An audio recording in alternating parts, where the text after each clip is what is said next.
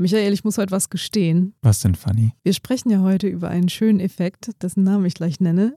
Bevor ich den kannte, habe ich mir morgens immer so tolle To-Do-Listen geschrieben und gedacht, ich organisiere mich gut und ich kriege alles hin, was ich mir an dem Tag vorgenommen habe. Und am Abend war Warst meistens die? Hälfte noch drauf auf meinem Zettel. Es war wirklich schrecklich. Man glaubt, alle anderen kriegen das besser hin und haben ihre To-Do-Zettel abends abgehakt. Aber das Geheimnis ist, keiner kriegt es besser hin. Jeder von uns hatte schon To-Do-Zettel, auf denen eins, zwei oder noch mehr Punkte einfach übrig geblieben sind. Und es fühlt sich nie gut an, ne? Nee, ich fühle mich dabei gescheitert. Ich auch. Daran müssen wir was ändern und deswegen sprechen wir heute über die Planning Policy, ein psychologischer Effekt, der dazu führt, dass wir uns beim Planen unseres Tages regelmäßig überschätzen. Und wir erzählen euch, was ihr dagegen tun könnt.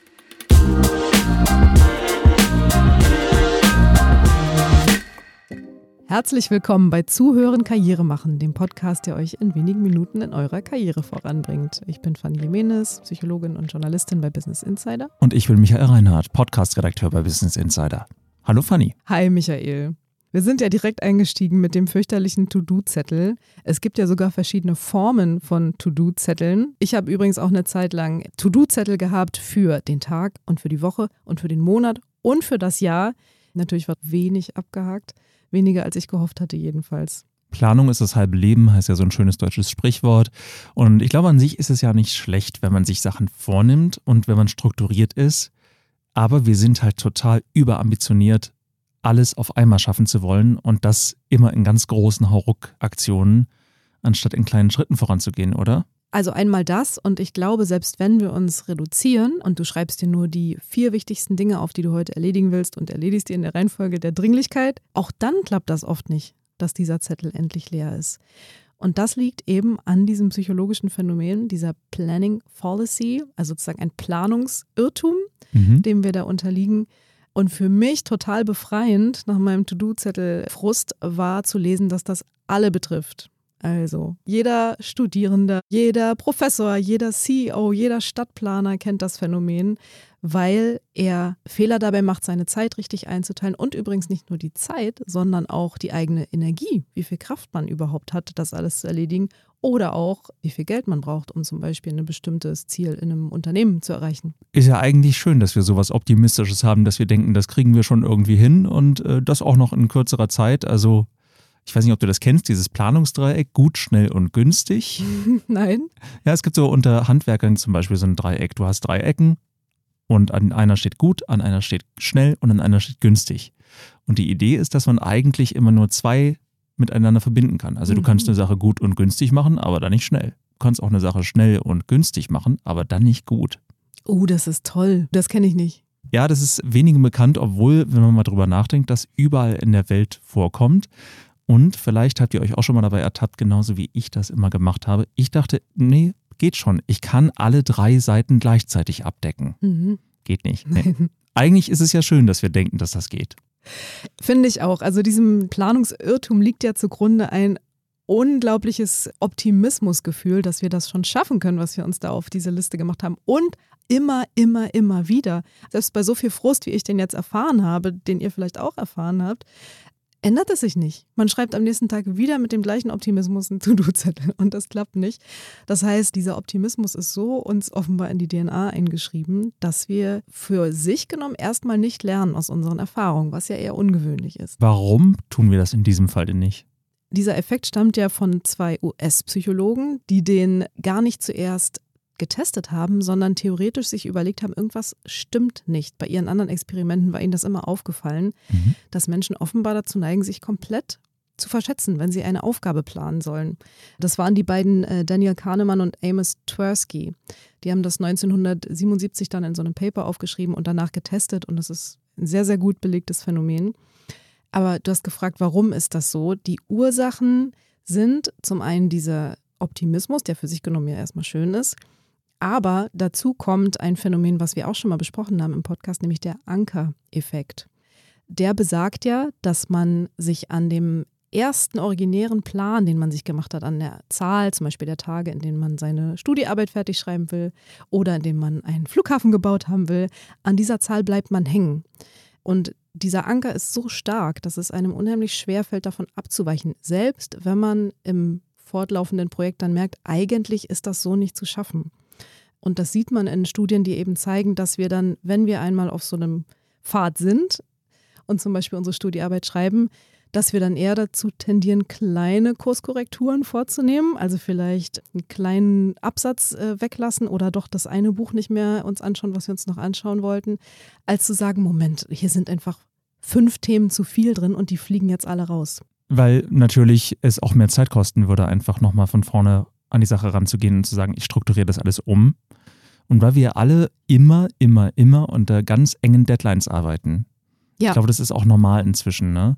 Und damit versprechen wir ja Leuten auch, dass wir etwas in kurzer Zeit schaffen. Also wenn du jetzt sagst, der Artikel kommt bis heute Abend und du dann eigentlich merkst, so wie ich den jetzt angefangen habe, kann ich das nicht abliefern. Mhm ja. hast du trotzdem versprochen, er kommt. Du hast es versprochen und du hast es ja auch guten Willens und Gewissens versprochen. Denn was noch dazu kommt als zweite Ursache, ist der fundamentale Attributionsfehler. Da hatten wir auch schon mal eine Folge dazu. Ja, richtig, da könnt ihr mal reinhören. Aber in Kürze besagt der, dass wir bei uns selbst, wenn wir unser eigenes Verhalten erklären, dazu tendieren, uns alles Positive zuzuschreiben und den anderen alles Negative. Also das heißt, es wird wahrscheinlich in der Vergangenheit schon mal geklappt haben, dass ich den Text dann pünktlich abgegeben habe. Und darauf bin ich sehr stolz. Das war wahrscheinlich nämlich auch gar nicht so leicht. Und das erinnere ich. Und die anderen fünf Male, die haben wir vielleicht auch noch irgendwo im Hinterstübchen gespeichert, aber die sind für uns nicht so relevant, weil wenn etwas gescheitert ist oder nicht geklappt hat, dann erklären wir uns das sehr gerne mit Ursachen, die nichts mit uns zu tun haben. Also zum Beispiel, unser Interviewpartner war nicht erreichbar oder derjenige, der die Infografik basteln sollte, war im Urlaub und wir haben das zu spät leider mitbekommen. Da verteilen wir die Verantwortlichkeit schön auf andere, und die Erfolge schreiben wir uns zu. Und das führt dazu, dass wir immer wieder Sachen versprechen und auch glauben, sie wirklich zu schaffen in der Zeit und das aber nicht hinbekommen. Es gibt ja zwei Seiten einer Medaille. Zum einen verspreche ich, dass ich das irgendwie schon zeitlich hinbekomme. Zum anderen wird es ja aber ganz häufig von Führungskräften auch erwartet, es in dieser Zeit hinzubekommen. Ja. Das heißt, wir können eben nicht sagen, ich nehme jetzt mal eine Woche Zeit, um eine Aufgabe fertig zu machen, weil das ist einfach nicht mehr vorgesehen in unseren Unternehmen. Wie gehe ich denn dann damit um? Weil es wird ja trotzdem erwartet, dass ich viel mehr schaffe, als ich schaffen kann. Das ist richtig und ich finde das einen ganz wichtigen Punkt, weil tatsächlich im Joballtag dieser Planungsfehler sehr oft belohnt wird von mhm. Vorgesetzten. Also wenn du jetzt sagst, hier dieses Projekt, das schaffe ich in drei Tagen und neben dir sitzt jemand, der sagt, ja, ich glaube, das wird ein bisschen komplizierter. Ich würde eher fünf Tage ansetzen, wenn ich das übernehme dann ist die Wahrnehmung, die beim Vorgesetzten ankommt, hier super, Michael schafft das in drei Tagen, der andere, ach, das ist so ein Bremser und er hat so Vorbehalte. Also es kommt total gut an, auch wenn natürlich ihr beide die gleiche Zeit dafür brauchen würdet, realistisch. Aber die Ankündigung ist eine andere. Ja, und man kann es ja auch in drei Tagen schaffen, mit Nachtschichten, Überstunden oder einfach, indem man nicht ganz so sorgfältig arbeitet, aber das grenzt dann an Selbstausbeutung. Richtig. Das heißt, die Strukturen im Joballtag und dadurch, dass wir alle so funktionieren, nach diesem Prinzip begünstigen, dass wir erstens alle diesen Fehler machen und die Menschen, die ihn besonders häufig machen, dafür auch noch belohnt werden, zum Beispiel über die Anerkennung von ihren Vorgesetzten. Wir haben also einen ziemlichen Systemfehler vorliegen. Mhm. Wie kommen wir aus dieser Spirale wieder raus? wir können ja nicht auf einmal die ganze Gesellschaft ändern. Was hier hilft, sind zwei Dinge und das sind Ratschläge, die man sonst eher nicht so hört. Nämlich der erste, hört nicht auf euer Bauchgefühl. Sondern auf den Kopf. Genau. Und wie man das machen kann, zum einen, bevor ihr versprecht, dass ihr den Text, das Projekt, was auch immer in drei Tagen abgebt, geht nochmal in euch und überlegt genau, welche Projekte gab es da in der Vergangenheit. Und nicht nur die Erfolge, sondern auch die, die gescheitert waren. Schaut euch auch nochmal eure Notizen an. Oft hat man ja noch alte Notizen rumzuliegen oder kann im Kalender nachvollziehen, wie lange was tatsächlich gedauert hat. Das heißt, aus der Vergangenheit lernen hilft, eine realistischere Zeitspanne anzugeben. Ja, und dabei aber, glaube ich, ganz wichtig, nicht das Scheitern in den Vordergrund zu stellen, sondern einfach, ah, was nehme ich jetzt daraus mit, dass ich es jetzt heute besser machen kann, weil sonst kann man auch leicht in so eine Schleife geraten, mhm. dass man sich denkt, ah, ich schaffe das sowieso nicht. Ja, genau. Es sollte nicht dabei enden, dass ihr euren Vorgesetzten sagt, es hat nur einmal geklappt und es ist viermal gescheitert in der Vergangenheit. Lassen wir die Finger davon. So natürlich nicht. Was anderes, was man auch noch machen kann, das ist auch in Studien recht gut belegt, sind Implementation Strategies, nennen die sich, also Strategien, die mir dabei helfen, sofort loszulegen mit meinem Plan. Das sind ganz oft so Visualisierungsstrategien. Das heißt, wenn ich sage, okay, ich will in drei Tagen mit diesem Projekt fertig sein, dann kann ich mir sagen, okay, am ersten Morgen, also an Tag 1, setze ich mich hin, ich mache mir einen Tee oder setze mich an meinen Lieblingsplatz und dann lege ich los. Das kennen ganz viele vom, von Workouts, von Trainings, mhm. da macht man das ja auch so. Und das hilft im Job ganz genauso. Also diese Visualisierung, sich vorzustellen, wie mache ich das, wann mache ich das, wo mache ich das, hilft dabei, es realistischer einzuschätzen. Klingt erstmal ziemlich simpel. Ja, ich finde, es klingt gar nicht so simpel, weil äh, man braucht da schon viel Vorstellungsvermögen und gerade am Anfang wissen wir ja eben nicht, wie viel Zeit wir wirklich brauchen. Also auch da lernt man, okay, stimmt, ich plane das jetzt so und letztes Mal habe ich das zu kurz geplant, also nehme ich nochmal zehn Minuten oben drauf. Das ist sowieso ein guter Tipp noch. Plant einfach wirklich mehr ein. Ihr könnt da ein bisschen rumexperimentieren, weil natürlich sind Menschen tatsächlich unterschiedlich schnell. Und es kommt natürlich auch auf die Aufgabe an.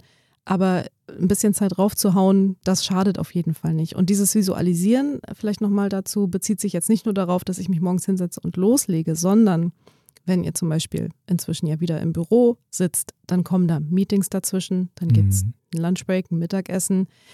Stellt euch genau vor, wie das abläuft. Weil wenn ihr euch reinversetzt in die Situation, dann wisst ihr auch, stimmt, bei diesem Meeting muss ich mich ja auch noch vorbereiten. Das heißt, da brauche ich auch noch mal 15, 20 Minuten vorher. Und hinterher, das weiß ich auch schon, will meine Chefin immer noch mal mit mir drüber sprechen, wie wir das jetzt genau umsetzen. Das heißt, das Meeting, was für eine Stunde angesetzt ist, geht eigentlich anderthalb.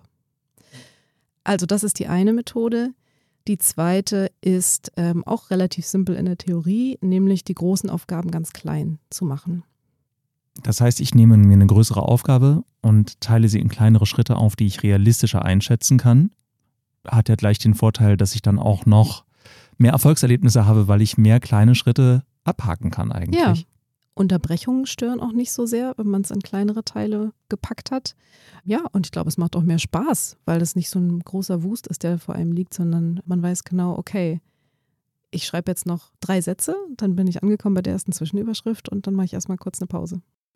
Was können Führungskräfte tun, damit ihre Mitarbeitenden nicht so unter Druck stehen?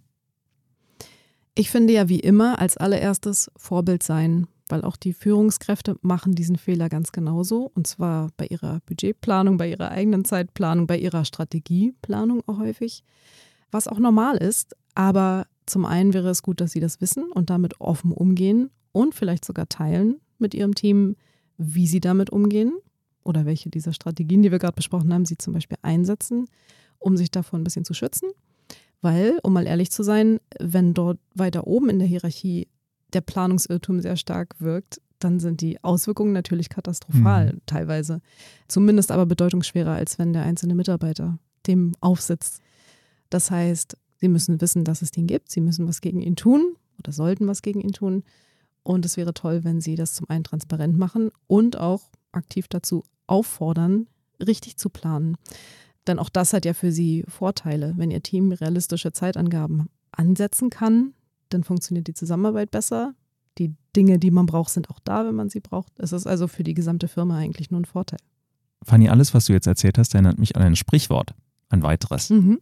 Und zwar, wer wenig Zeit hat, sollte sich am Anfang viel davon nehmen. Das fasst es eigentlich ganz großartig zusammen. Ja, ich würde es genauso unterschreiben. Je weniger Zeit ihr habt, desto mehr solltet ihr am Anfang planen und zwar nicht aus dem Bauchgefühl, sondern mit, mit dem Kopf. Mit Realitätscheck. Befolgst du diese Regeln inzwischen selbst, Fanny, und hat es dir geholfen? Ja, hat mir sehr geholfen. Also die Planning Policy hat ein bisschen schon mein Leben verändert, muss ich sagen, seit ich sie kenne. Die To-Do-Zettel sind immer noch nicht alle abgehakt jeden Tag, das gebe ich auch offen zu, aber ich fühle mich dabei besser und ich kann daraus lernen. Wenn mein To-Do-Zettel nicht abgehakt war, dann äh, denke ich, okay, nicht wie früher, ich bin gescheitert und alle anderen schaffen das, sondern ich denke, okay, das war schon besser als gestern und morgen wird es noch ein bisschen besser immer dran denken, das Problem habt nicht nur ihr, das haben wir alle. Mhm. Danke, dass ihr uns zugehört habt und ihr würdet uns einen wahnsinnig großen Gefallen tun, wenn ihr euch jetzt noch kurz die Zeit nehmt und unseren Podcast weiterempfehlt. Einer Kollegin oder einem Familienmitglied oder eurem Chef vielleicht auch einfach mal. Kostet auch nicht viel Zeit, versprochen.